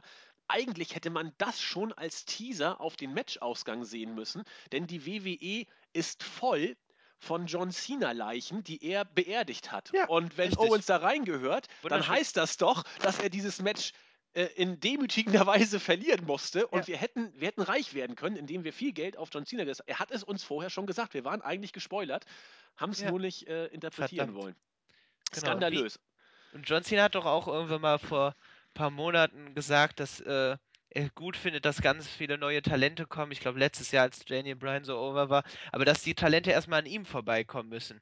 Ne? Und genau. natürlich können keine neuen Talente overkommen, wenn an ihm keiner vorbeikommt, weil er immer sich diese Drecksiege äh, sichern möchte. Richtig. Das ist. So sieht's aus. Damit hat John Cena. Arrogantes Arschloch, kann ich nicht anders sagen. Damit hat John Cena sehr deutlich gemacht, wo die Zukunft weiter hingeht. Und was mich jetzt mal sehr interessieren würde, wir haben eben gerade äh, die Personalie Bray Wyatt angesprochen, der seit der Fehde mit John Cena, sagen wir es ehrlich, legendenmäßig nicht mehr auf die Beine gekommen ist und auch nicht mehr auf die Beine kommen wird. Bray Wyatt ist, was das Spezielle angeht, erledigt. Das ist Fakt. Da sind wir uns auch, so wie ich es äh, erinnere, waren wir uns auch relativ einig. Definitiv, ja. Ein, ein Kevin Owens wird das mit der Art und Weise, wie er auftritt, als Street Fighter wegstecken können. Das, das wird ihn jetzt nicht die Karriere kosten. Aber wie soll es denn jetzt bitte mit ihm weitergehen? Es wird doch nicht beim SummerSlam jetzt das vierte Match geben. Das wird so deutlich ankommentiert von den Kommentatoren, dass das jetzt äh, das Rubber-Match ist. W was soll denn mit Owens jetzt passieren? Das ist eine sehr gute Frage. Und ich kann mir nicht andere, anderes vorstellen, dass die, dass sie tatsächlich beim SummerSlam nochmal aufeinandertreffen werden. Kannst du also, dir nichts vorstellen oder nichts anderes vorstellen? Nichts anderes vorstellen, weil ich meine, wie soll es sonst weitergehen? Ich meine, Kevin Owens, Owens wurde unglaublich äh, äh, ähm, gut äh, eingebracht in diese Liga und äh, in eine Position äh, gebracht, die ihn wirklich schon in hohe Card-Positionen befördert. Und wenn er jetzt einfach nach diesem Sieg, der wäre einfach wieder, der wäre einfach in der Midcard. Der wäre auf dem Level irgendwie von äh, ähm, Bray Wyatt und könnte da irgendwelche ähm, Fäden dann mit ihm austragen, aber das, das ist doch unglaublich. Also was, was will er mit ihm, was wollen wir mit ihm machen? Ja, aber Das- wie willst du denn so ein Match wieder aufbauen? Mit welcher Legitimation? Ich habe keine Ahnung. Das ist ja das Problem, dass John Cena wahrscheinlich gesagt hat, ich will diesen Sieg jetzt nochmal zum zweiten Mal in Folge. Der, den anderen Sieg, okay, das hätte man wirklich dann auch noch als, äh, äh, ähm, als Fädenfortführung, finde ich das akzeptabel und fand den Sieg dann auch nicht so schlimm. Gerade auch im Anbetracht, was dann nach dem Match passiert ist. Sehe ich auch so. Ähm, aber jetzt, worauf will man aufbauen? Ich meine, wie willst du denn bei einem Stand einer, eines, einer Matchserie von 1 zu 1 in einem Match, wo der Gegner aufgibt, clean, ohne Eingriff, ohne irgendwas, da ist auch Kevin Owens vorher nicht unglücklich gestolpert oder hat Sand in die Ja. Augen gekriegt oder irgendwas. er hat ausgetappt. Es gibt, wenn, wenn ich jetzt John Cena wäre oder wenn ich, egal wer ich wäre, wenn der jetzt ankommt und sagt, ich möchte noch ein viertes Match, da, da lacht sich doch, da lacht sich doch jeder schief und krumm. Da würde auch gar kein Argument mehr ziehen. So nach dem Motto, äh, äh, John Cena äh, hat, hat da nicht äh, ähm, richtig gespielt oder nicht mit äh, ähm, richtigen Karten gespielt. Da würde gar keine Argumentation mehr funktionieren. Das geht nicht. Und das Schlimme, das Einzige, was jetzt gehen könnte, wäre, dass Owens quasi bettelnd angekrochen kommt, noch ein Match zu haben und dann äh, von Cenas Gnaden bekommt er es vielleicht sogar. Ja, das das sind das doch schon schlimmste Vorzeichen, Szenario. wo du kotzen kannst im Quadrat. Das, das, das, selbst wenn Owens gewinnt, es wäre doch nichts wert. Es wäre dann so, ja, ja ich hab's Ja. noch mal gemacht, aber ich hatte an dem Tag auch keinen Bock mehr, könnte Cena Genau, sagen. ja. Das, das Ding ist tot. Das, das, Das war das tot. entscheidende Match. Er hätte sich diesen Titel sichern müssen, damit dieser Titel auch konstant auch äh, einen hohen Wert besitzen würde. Wenn dieser Titel jetzt gewechselt hätte, hätte er mit diesem Titel mindestens noch ein halbes Jahr äh, hochkarätige Fäden bestreiten können. Gegen äh, Cesaro, gegen was weiß ich. Er hätte, dann hätte eben Owens die Funktion von John Cena übernommen, der ja äh, durchaus den Titel auch, sage ich mal, einen gewissen Wert verliehen hat. Auch eben äh, gerade, dass er eben so ein Fighting-Champion war. Äh, ähm, und wäre jetzt eben hier bei Battleground, hätte da der Titel gewechselt, dann hätte man das wunderbar, ähm, ähm, hätte man Owens wunderbar integriert und auch dauerhaft manifestieren können in, als äh, äh, Upper Kader. Und jetzt steht man da wirklich äh, äh, am Knackpunkt. Das ist, das kann schlimm ausgehen. Genau. Also ich versuche jetzt mal, jetzt haben wir ja gerade mal unserem Smark-Frust freien Lauf gelassen. Und ich bin mir sicher, äh, die Leute, die hier den Podcast hören, das sind ja immer äh, auch ein paar, die genauso smarkig und nerdig drauf sind wie unser eins. Die werden das ähnlich, oder viele werden das vielleicht ähnlich sehen wie wir beide. Äh, ein paar John Cena Die Hard Fans werden es anders sehen. Aber wenn ich jetzt mal aus der Marktperspektive argumentieren würde, um jetzt ein bisschen versöhnlichere Töne zum Abschluss zu finden, ich weiß, es wird eher ein untauglicher Versuch sein, aber ich kann es ja mal versuchen. Ja, aber die Leute, die das anders sehen, können uns ja auch gerne im Board kontaktieren. Also wir lassen uns ja auch gerne auf Diskussionen ein. Das ist ja auch gerade, was das Wrestling so spannend macht. Ne? Also Genau. wer Lust hat, wir sind da. Jederzeit. Nur, wenn ich es jetzt versuche, positiv mal zu sehen. Man muss offensichtlich, das ist wohl das Zeichen, dass man uns hier senden möchte. Denn Kevin Owens ist ja immerhin aus dem Super Attitude Adjustment ausgekickt. Was der dritte, glaube ich, äh, Attitude Adjustment des Abends war. Der Super Attitude Adjustment vom obersten Seil. Das ist ja auch der letzte- lächerlichste Move, den es gibt. ja, der, der, der wirkte so, wenn, wenn, wenn Owens da gut aufkommt, er kam ja gut auf, dann ist das ja fast schon, Erholung ist das falsche Wort, aber er, er tut dann ja nicht wirklich weh. Es gibt Doch, viel eine schöne schlimmere Pause. Ja, eine schöne Pause Gut. dazwischendurch. Ja. ähm, der hat ihm ja beim letzten Pay-Per-View äh, noch die Niederlage eingebracht. Insofern könnte man jetzt sagen, ja, aber jetzt ist er ja äh, diesmal noch ausgekickt. Stopp, kurz bevor du durchdrehst. Natürlich, für jeden Smart ist das eine Erklärung, die vorne und hinten nicht fährt, weil es ist egal, wie oft Owens aus irgendwelchen Finisher-Moves auskickt. Wichtig ist, dass Owens am Ende des Tages das Match verloren hat und da kann man auch nicht drüber wegdiskutieren. Aber, und das ist die, die Aussage, die wohl hier äh, gemacht werden sollte, äh, Owens ist mehr oder weniger gleichwertig, aber John Cena ist nun einmal das große Ding der WWE immer noch und er wird es auch weiterhin bleiben. Solche Leute sollen wohl offenbar, also Leute wie Owens, sollen wohl offenbar nur stark gemacht werden für die Zeit, wenn sie dann irgendwann kommen sollte, nach John Cena. Und wenn man John Cena sich wegdenkt, dann wird auch die WWE ganz anders aussehen. Aber solange John Cena da ist, ist es offensichtlich nicht gewollt, dass irgendeiner auf Sicht ihn nicht dominiert, aber ihn im Griff hat. Das soll nicht passieren. Und wenn die Zeit vorbei ist, dann ist Kevin Owens auf einmal ein ganz großer Typ. Vielleicht, man weiß es nicht. Bei Bray Wyatt hat es auch nicht geklappt. Aber also ich will darauf hinaus, dass man vielleicht hoffen kann, dass äh, Owens Zeit noch kommt, so nach dem Storytelling der WWE. Aber ob das jetzt ein Trost ist, äh, für dich nicht, für mich auch nicht. Aber das ist wenigstens ein kleines Licht, was noch brennt. Aber es ist doch auch Ähm. scheiße. Das heißt ja, dass John Cena allmächtig ist. Natürlich, das ist aber, das ist ja auch nichts Neues und das ist immer auch wieder eine traurige Erkenntnis. Aber John Cena sollte einfach sein beschissenes Moveset verkaufen. Ich meine, dieser AA, das, das sieht doch, das sieht doch scheiße aus. Der kann es einfach nicht. Selbst Kevin Owens hat diesen Move ja auch gegen Cena gezeigt. Der kann den tausendmal besser ausführen. Das ist, ähm, ah, das ist unglaublich, dass er dieses Match verloren hat. Ich meine, was hat er für Move ge äh, Moves gezeigt? Ein Top Rope Brainbuster. Der sah grandios aus. Owens ist so ein Ja. guter Wrestler. Ja. Das, äh, mit so einer Vielfalt und ähm, John Cena hat ihn ja begraben. Und äh, wie du sagst, wir haben, wir, wir könnten auch die Hoffnung haben, dass er trotzdem äh, sich hochkämpft. Aber es wird deutlich schwerer und ich bin sehr gespannt, ob er jetzt, ich weiß nicht, was besser ist, aber ob er jetzt das Programm mit John Cena vorführt, aber ich glaube, das würde ihm nichts mehr bringen, wie du schon gesagt hast, das hast du richtig erkannt. Aber Also- gegen wen sollte er jetzt antreten? Ja, Cesaro vielleicht. Das wären gute Matches, aber, aber da im- fehlt der Titel. Ja, das Also- ist im Niemandsland der Card. Das ist Midcard. Das muss man Ja. sich auch so vor Augen führen. Das ist Midcard. Das ist Neville. Ne? Ja. Und Und wenn wir, guck mal, wenn, oh, Neville, so ein grandioser Wrestler und dann ist, es wird so verschwendet. Das ist, es tut einfach im Herzen weh. Also, wie gesagt, wir müssen in den nächsten Wochen dann natürlich abwarten, was mit Owens jetzt passiert. Und wenn sich einer davon erholen kann, dann Owens. Eher als Wyatt. Da, da bin ich, bin ich mir Natürlich, sicher. das stimmt. Ne? Und er, Ja. es geht auch gar nicht darum, dass er es vielleicht nicht schaffen wird, aber es geht einfach darum, dass sich John Cena diesen Sieg gesichert hat und dass es einfach einen unnötiger Schaden, äh, unnötigen Schaden verursacht hat. Richtig. Genau. Und das ist einfach Same- Drecksmove. Same story as every year. Wie gesagt, dass Cena gewonnen hat, ist schlimm. Die Art und Weise, wie er gewonnen hat, ist erschütternd. Aber es steht jetzt in Stein gemeißelt. Und ich möchte nochmal sagen, dass es nicht tatsächlich nicht am Move liegt. Der STF, äh, ich glaube, ach, äh, zu WCW-Zeiten war das noch da, äh, äh, Masahiro Chono, glaube ich, äh, hat den Move häufiger gezeigt. Und äh, da fand ich ihn deutlich besser. Da, ähm, es kommt wirklich tatsächlich auf die Person an, die ihn ausführt.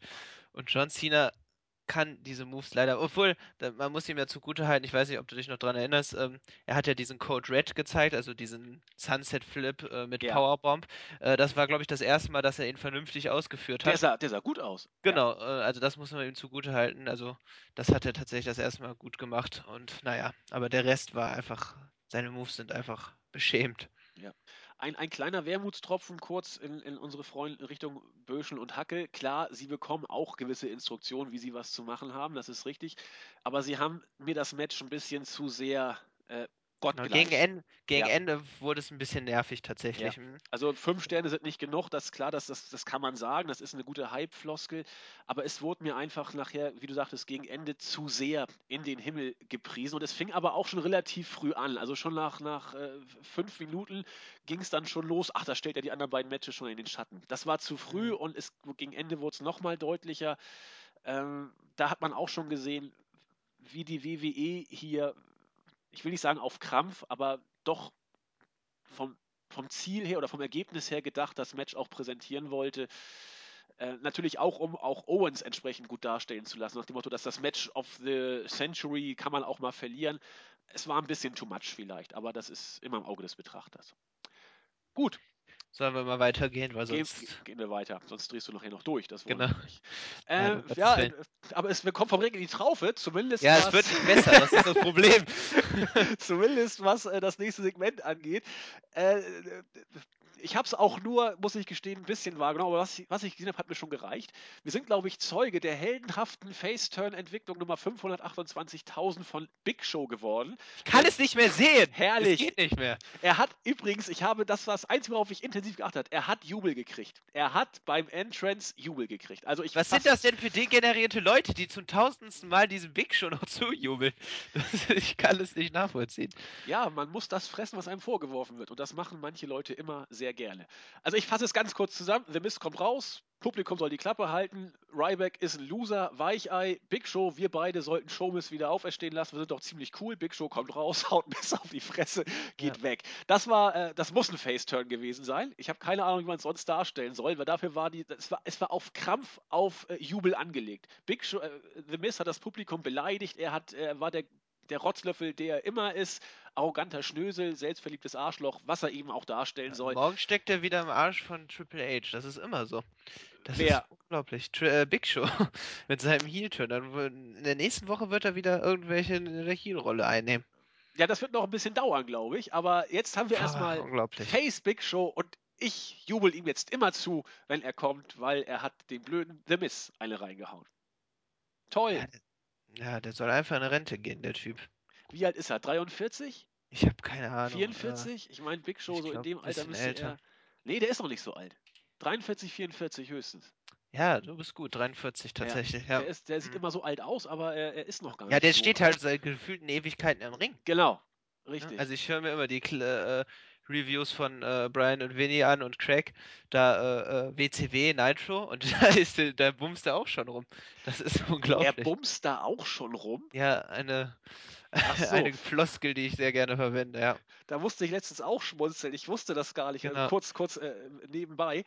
Da war auch vor, vor zwei oder drei Wochen eine Folge, wo äh, ehemals Earthquake, dann als bei WCW als Shark, äh, Furore machender wie, Tenta, hieß er, glaube ich, mit bürgerlichem Namen, der gute Earthquake. Mhm, genau. der hat eine, tatsächlich eine Promo gehalten hat, wo er sagt, ja, äh, ich bin kein Fisch oder so ähnlich. ich bin ein menschliches Wesen und ich habe ich hab so, ich hab so gelacht. Aber äh, so viel dazu. Wir wissen, äh, Big Show, äh, Big Show. Äh, aber Big Show war damals schon da, in der Tat, der Giant und äh, Earthquake ist kein Fisch. Gut. Damit äh, wissen wir also, dass Big Show jetzt wieder der äh, Riese der Herzen ist und wir kommen zum Main Event. Ja, hätte man sich nicht spoilern lassen. Ein, ein Fluch auf Newsseiten wie uns. Äh, gut, die meisten von euch werden es auch gewusst haben. Natürlich haben wir es auch alle. Na, gewusst hat es keiner, aber trotzdem hat es doch jeder gewusst, weil es wurde bis zum Ende nicht offiziell bestätigt. Ich habe mir den letzten Podcast nochmal angeguckt von Melzer und Alvarez. Melzer hat es bis zum letzten Nein, nicht nicht. bestätigt. Er hat gesagt, es könnte sein, aber es ist definitiv nicht klar. Eigentlich Es war das für, alles passieren. genau, sozusagen, eigentlich ja. war das für mich ein Indiz dafür, dass der Taker nicht eingreifen würde. Chronologisch. Das World Heavyweight Championship Match stand an zwischen Seth Rollins und besagtem Brock Lesnar. Es war ein Match nur im entferntesten Sinne.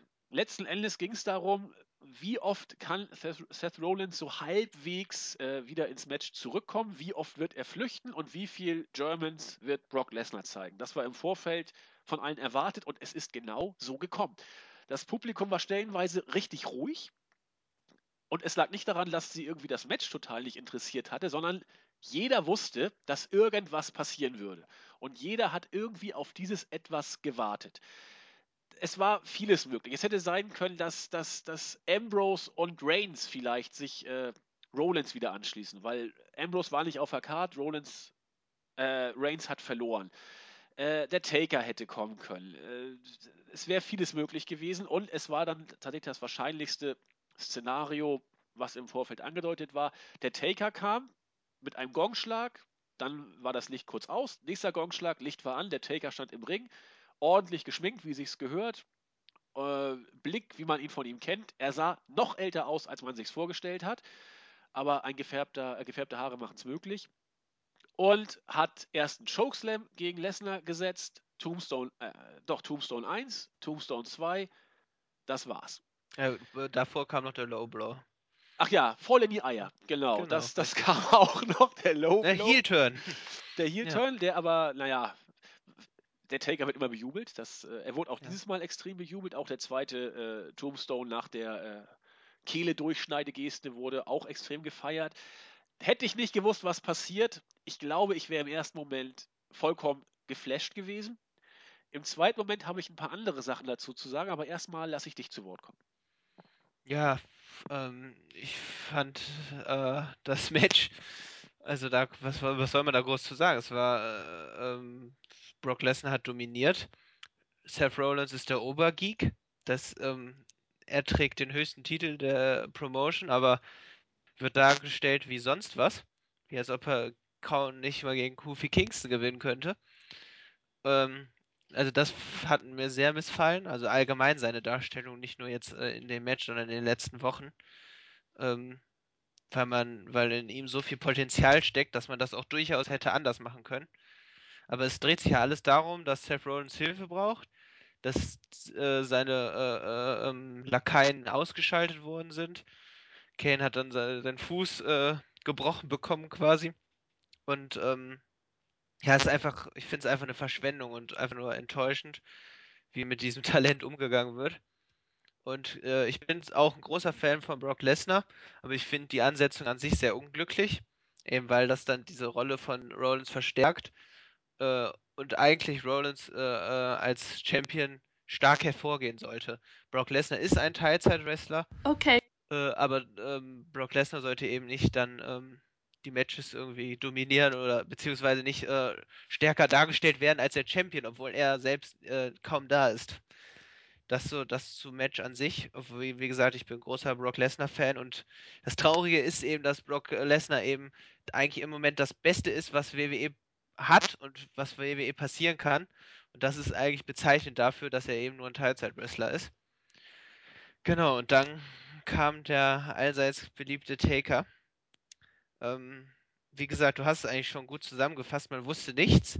Es war alles offen. Aber letztlich, also ich persönlich war auch nicht überrascht. Ich hatte es mir insgeheim auch nicht gewünscht, dass er kommt.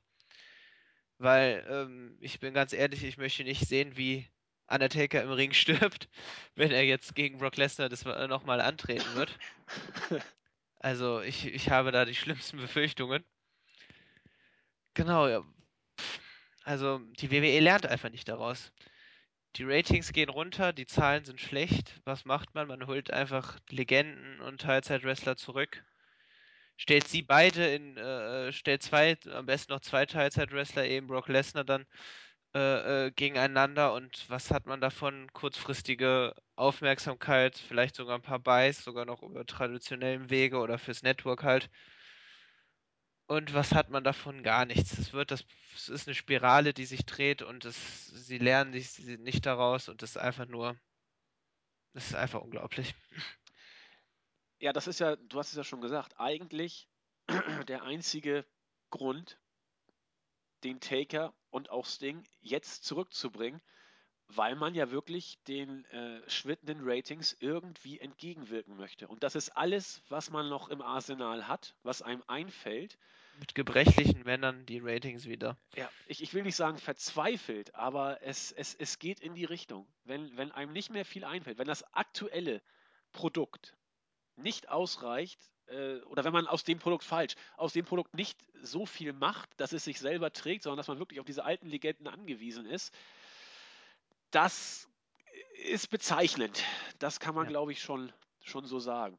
Und auch äh, fahrlässig, finde ich persönlich, weil ich meine, wie oft haben wir jetzt in den letzten Jahren schon berichtet, auch dass äh, äh, ähm, ein Match von Undertaker bei WrestleMania in den Sternen steht ne, und wie sehr äh, ihn sein Körper auch plagt und vor allem auch nach den Matches.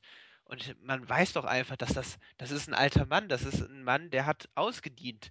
So legendär wie der Undertaker es äh, auch ist und wie sehr ich auch seine Matches bei WrestleMania geschätzt habe. Aber es ist mal gut. Ne?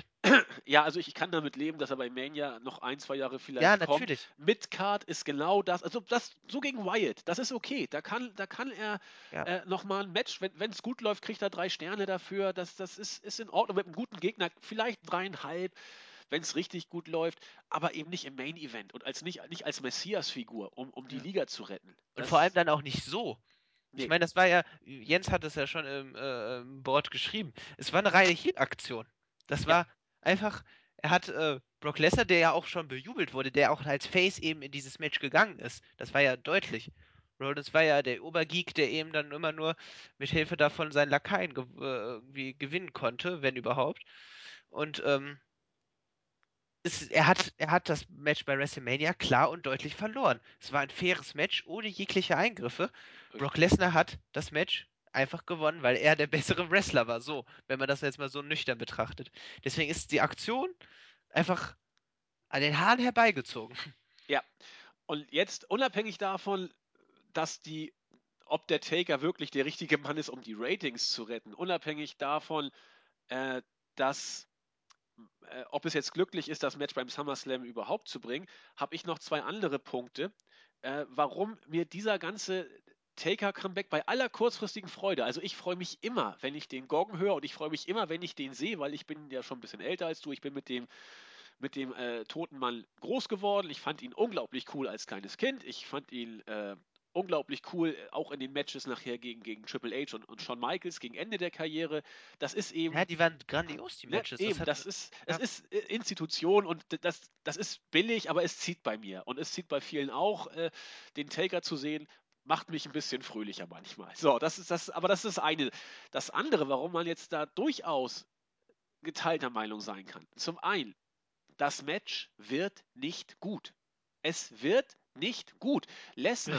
Lesnar lebt davon, dass er einen unglaublich stiffen Stil geht. Fragt Der mal bei, tötet die Wrestler. Fragt mal bei John Cena nach, fragt mal bei Roman Reigns nach. Der verprügelt seine Gegner im Ring. Der, der macht da keine Gefangenen. Und wir haben bei WrestleMania 30 gesehen, Lesnar hat den Taker mit Samthandschuhen angefasst. Das Match war Ja. schwach. Es war richtig schwach. Dann hat sich der Taker auch noch relativ früh verletzt. Da ist er noch zimperlicher Zwergegangen. Natürlich, weil es musste. Er musste den Taker ja auch beschützen. Das ist ja auch richtig. Selbst wenn der Taker nicht die Gehirnerstörung gekriegt hätte, wäre das kein gutes Match gewesen, weil der Taker war damals schon mehr, genau. 49 Jahre alt.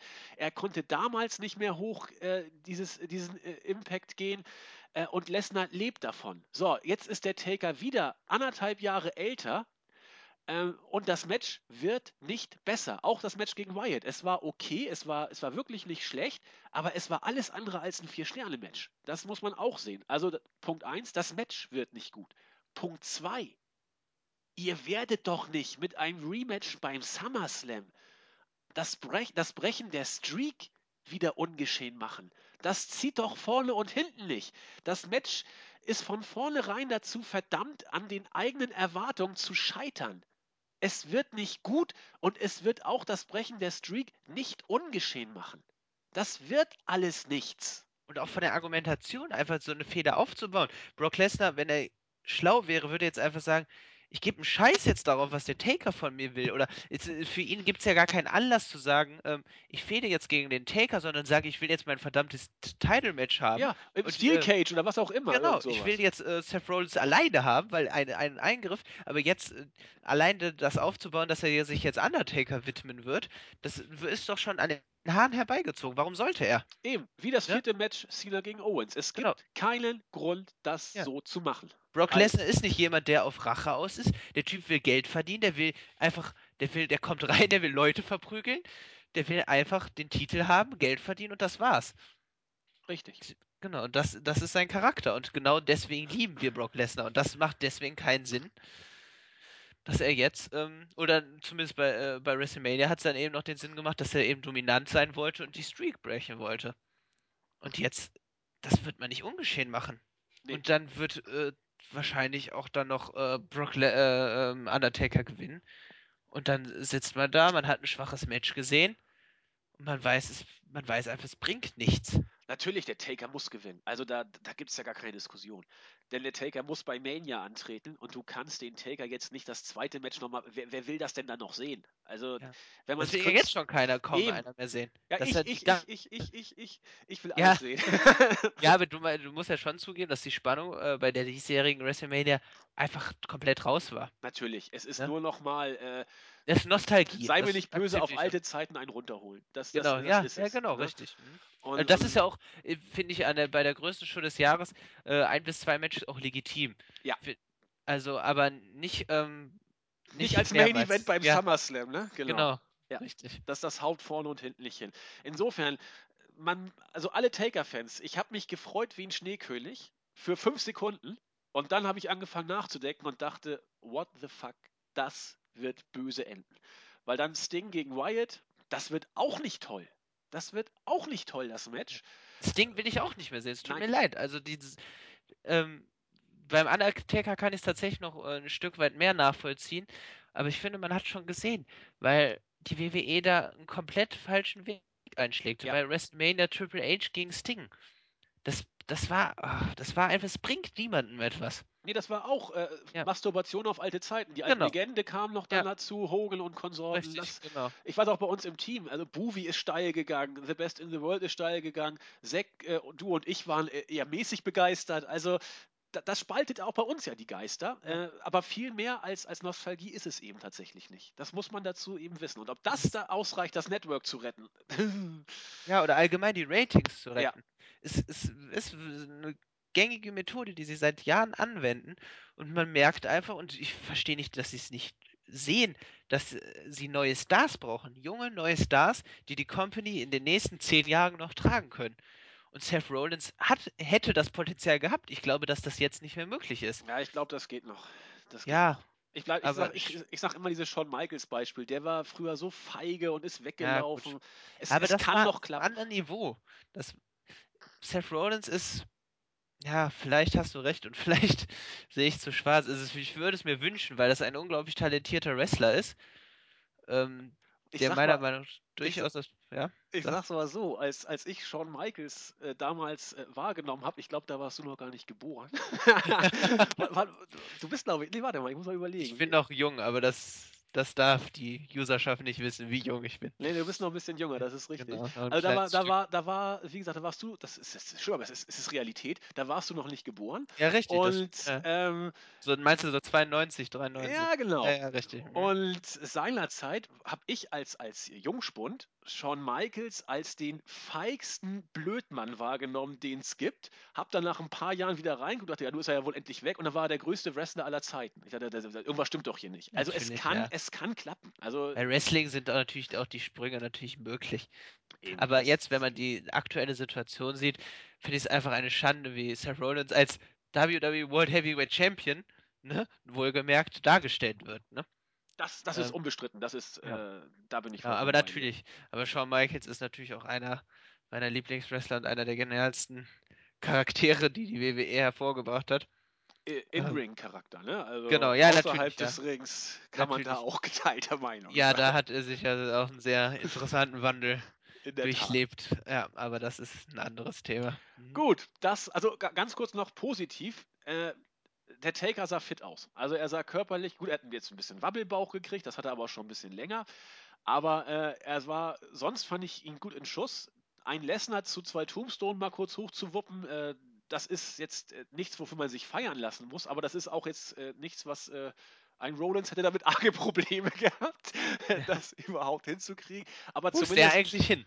aber zumindest positiv, der Ja. Taker sieht, sieht fit aus. Also besser Ja. als, als sonst. Und, und bei Mania 30 sah das ganz schlimm aus. Also auch ohne die Gehirnerschütterung, da war er einfach nicht fit. Das, das war körperlich nix oder nicht so doll wie jetzt. Aber es ändert natürlich nichts an der Gesamtsituation. Da, da hast du vollkommen recht. Gut. Damit sind wir fertig, würde ich sagen, Nexus. Das war der Main Event. Der Taker geht dann eben äh, mit geballter Faust in den 15 Backstage-Bereich. Minuten zu früh aufgehört, dieser Pay-Per-View. Das wird ja anscheinend auch schon Tradition. Ähm, Finde ich auch unverständlich, warum man dann nicht einfach anderen Matches die Zeit gibt. Also das ist ja doch durchaus möglich, oder? Äh, Ja, erwarte ich hier so viel. Das Steven-Match hat, er hat auch 11.30 gekriegt. Ich weiß jetzt nicht, inwiefern das IC-Title-Match wirklich mehr gekriegt hätte. Ich glaube fast nicht. Insofern kann man auch nicht sagen, dass da irgendwie durch die neuen Match-Ansetzungen viel äh, Zeit tot zu machen äh, gewesen wäre. Äh, ja, ich weiß es auch nicht. Normal, also die letzten Male war die WWE eigentlich immer äh, so, dass der letzte Pay war, glaube ich, auf die Minute genau. Der da, Ja. da hat- man nicht. Aber du hast recht, in den Jahren da, oder Monaten davor war es teilweise schon, dass man viel Häufig auf Zeit verschenkt hat. Das, das ist richtig. Gut. Nexus, wie fandest du es denn rückblickend? Ja, also anfänglich solide, dann sta äh, starke Phase mit äh, dem Devil-Match mit Owens, Cena. Und ja, und dann ab dem Finish eigentlich habe ich mich dann größtenteils aufgeregt. Also ich kann mich jetzt nicht auf, was würde ich für eine Punktzahl geben? Also vom Booking her wieder Katastrophe. Ähm, trotzdem größtenteils unterhaltsam, aber eben zwischen fünf und sechs Punkten. Ja, ich war einen Tick höher. Ich habe ich hab sieben, siebeneinhalb in dem Dreh würde ich geben, weil äh, es war kein Match wirklich scheiße. Nein, Also, das stimmt, das da, da definitiv nicht. Nee. also äh, genau genommen war sogar Sheamus gegen, gegen Orton fast gut, wenn es nicht so ätzend äh, bekannt gewesen Würde ich wäre. nicht sagen, aber genau, ich, ich, ich, ich lasse dir das, dass du, das ist deine Meinung. Solide würde ich sagen. Mm, Aber es war nicht schlecht, auf jeden Fall nicht. Nee. Nee, gut ist auch ein bisschen zu hoch gegriffen. Vor allen Dingen, weil ich Orton einfach nicht mehr sehen kann. Und das, Nee. das ist. Ich, Orton ist total über. Also, Tag Team Championship war fast das schwächste Match der Card. Von dem habe ich mir sehr viel versprochen, aber sie, sie durften wohl nicht. Ich weiß, dass das New Day als Team super funktionieren können, dass die richtig gut abliefern können, aber in diesem Fall war es eben das schwächste Match meines Erachtens. Wyatt Reigns fing solide an, wurde nachher richtig stark oder Genau, wurde ja. gut, wurde Gut, gut. genau, gut. Steven war durch die Bank weg gut. Ja, genau. Cena Owens war großartig. Und Main Event, ja, Ja. fällt mir schwer, das zu bewerten, ehrlich gesagt. Das Also war ja ich fand's kein auch einfach so lächerlich, wie Rollins dann da äh, um den Ring gelaufen ist. Das finde ich allgemein lächerlich, Ja. wenn das die hier jetzt machen. Das, es wirkt einfach so äh, Kindergarten, äh, Grüße an Mantis, äh, Kindergartenmäßig. Also ich finde das einfach, das gehört nicht in den Ring. Nee, Aber passt. ich, Leute, guckt euch irgendein Ring of Honor an. Da gibt's, da gibt's gute Feen, da gibt's gute Geschichten, da gibt's tolles Wrestling. Also es gibt so viele Alternativen. New Japan, also ich, ich guckt euch was anderes an. Ich Wenn kann euch- heute, ja, bitte, Entschuldigung. Nee, da, da spricht was. Ich kann heute sonst meine normale Empfehlung in Sachen Schimmer-Wrestling für gutes Frauenwrestling nicht mit Nachdruck an den Mann oder an die Frau bringen, weil das Steven-Match heute einfach gut war. Da äh, habe ich wenig Argumente, aber wann immer ich kann, promote ich Schimmer, weil ich die Promotion einfach klasse finde. Genau. Und äh, sonst, ich kann auch nur empfehlen, selbst NXT ist ja auch unter dem WWE-Banner läuft, wie es was viele, viele vielleicht nicht wissen, weil es relativ gute Shows sind, ähm, kann ich auch nur empfehlen und dir auch ans Herz legen, Andi. Das ähm, kannst du mal reinschauen. Gibt es auch bei Maxstorm. Kannst du da, ähm, ich glaube, die ist leicht geschnitten, die Version, aber die wichtigen Matches sind drin und das ist wirklich eine gute Show. Da werde ich mal Solltest Blick. du. Auch gutes Frauenwrestling. Einen Blick reinwerfen. Genau. In diesem Sinne sind wir für heute durch. Marvin, das war dein äh, Debüt. Vielen herzlichen Dank, dass es geklappt hat. Sonst hätten wir ja. arge Probleme heute vielleicht bekommen. Habt Erbarmen mit meinem Debüt. Es wird bestimmt besser. Und ich, also ich, ich fand es großartig. Ich möchte auch nochmal ganz kurz um äh, Verzeihung oder um Entschuldigung oder Verständnis bitten, dass wir, ich, ich zitiere, Mensch, wie heißt denn der stirb langsam Schauspieler? Jetzt ist mir gerade entfallen. Äh, meine Güte, äh, ich Das- kann das gibt's doch gar nicht. Tut mir leid. Das, das, das, das, das gibt's doch, das kann doch jetzt nicht sein. Also ich, ich moderiere schon mal weiter. Bruce Willis, meine Fresse, das wäre mir jetzt fast nicht eingefallen. Ja, guck mal. Äh, Bruce Willis äh, zitiere ich mal im ersten Expendable-Film, als dann Schwarzenegger und Stallone aufeinander trafen, sagt Bruce Willis, da seid ihr jetzt fertig dabei, euch eure Schwänze zu lutschen, dass wir uns beide so ein bisschen gegenseitig vollgeschleimt haben. Zu Anfang seht, seht's uns nach, Nexus und ich schätzen uns äh, ungemein. Genau. Und äh, Nexus, jetzt hast du die, die äh, große Ehre, deine ersten Podcast-Grüße an den Mann zu bringen zu Ende. Und an die Frau vor allen Dingen auch. Oh, das ist natürlich eine Ehre, die mir zuteil wird. Ähm, dann grüße ich mal tatsächlich, wahrscheinlich wird er es nicht hören, aber den Overtaker. Ein sehr geschätzter Kollege, der früher vor einigen Jahren für uns die Showberichte geschrieben hat. Ähm, und dann natürlich vielleicht noch unseren CM Punk Best in the World, mit dem ich übrigens auf das Kevin Owens Cena Match gewettet habe und auf Owens gesetzt habe und ähm, leider Schon- Gottes verloren habe. Schon wieder? Genau, schon wieder. Ich, ich lerne nicht draus. Das war Roy- beim Royal Rumble habe ich gewettet und verloren. Und jetzt könnt ihr alle meine Signatur anschauen, dann wisst ihr, was, was, mein, was meine äh, verlorene Wette zur Folge hat. Sehr Genau. schön. Das sind meine Grüße. Ich grüße, äh, wollte ich letztes Mal schon machen, ich habe es leider verpasst, Angus Young 1973X, weil er äh, unsere Podcasts immer hört und uns dabei mit ins Bett nimmt. Ich lasse das mal einfach so stehen. Sehr interessant, okay. Sehr interessant. Er schläft dabei, er sagt angeblich, er schläft dabei gut ein. Lassen wir das mal äh, auch lieber so stehen. Stimmen, ja. Alles andere wollen wir nicht wissen. Genau. Dann äh, grüße ich einmal The Fabi und EB316, weil gestern wurde, hat der Charakter äh, The Silent Flücking Machine die Wrestling Fantasy Entertainment Liga beendet. Das Habe ich Match, am Rande mitbekommen, was war denn da los? Hm. ja, ich weiß es nicht genau. Die Liga ist tot. Es war ein äh, Career-Threatening-Match zwischen Jason Stant und dem Silencer. Wenn Stant gewinnt, muss der Silencer die Liga verlassen. Wenn der Silencer gewinnt, wird die Liga geschlossen und mein Charakter hat gewonnen. Die Liga ist jetzt erstmal tot.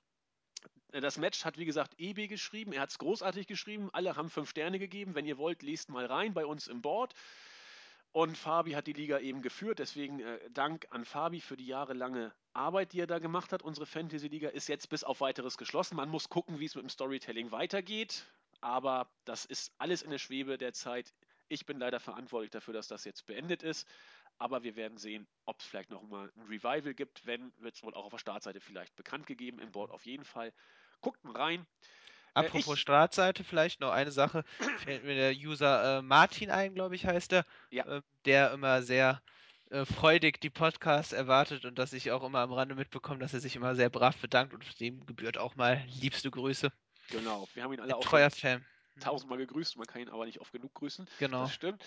Und äh, ich grüße Goldberg, denn ich habe ihn in Schleswig-Holstein ausfindig gemacht. Ich habe, ich habe eine Bildungsreise genommen und in der Nähe von äh, Sisma, als ich das Kloster besucht habe, habe ich gesehen, ein äh, Wegweiser, drei Kilometer äh, östlich von Sisma, lässt sich Goldberg mittlerweile als Touristenattraktion begutachten. Deswegen hat, er, hat man ihn lange nicht gesehen. Er ist hier untergetaucht und verdient sich dabei ein paar Euro. Könnt ihr übrigens sehen bei uns im Board, im Wrestling Picture Thread ist der Wegweiser abgelichtet. Damit sind wir am Ende. Marvin und ich sagen herzlichen Dank und äh, die nächsten Male wird es dann wieder mit Julian, mit Jens, mit mir oder mit Marvin irgendwas zu hören geben. Bleibt uns gewogen. Bis zum nächsten Mal. Tschüss. Adios.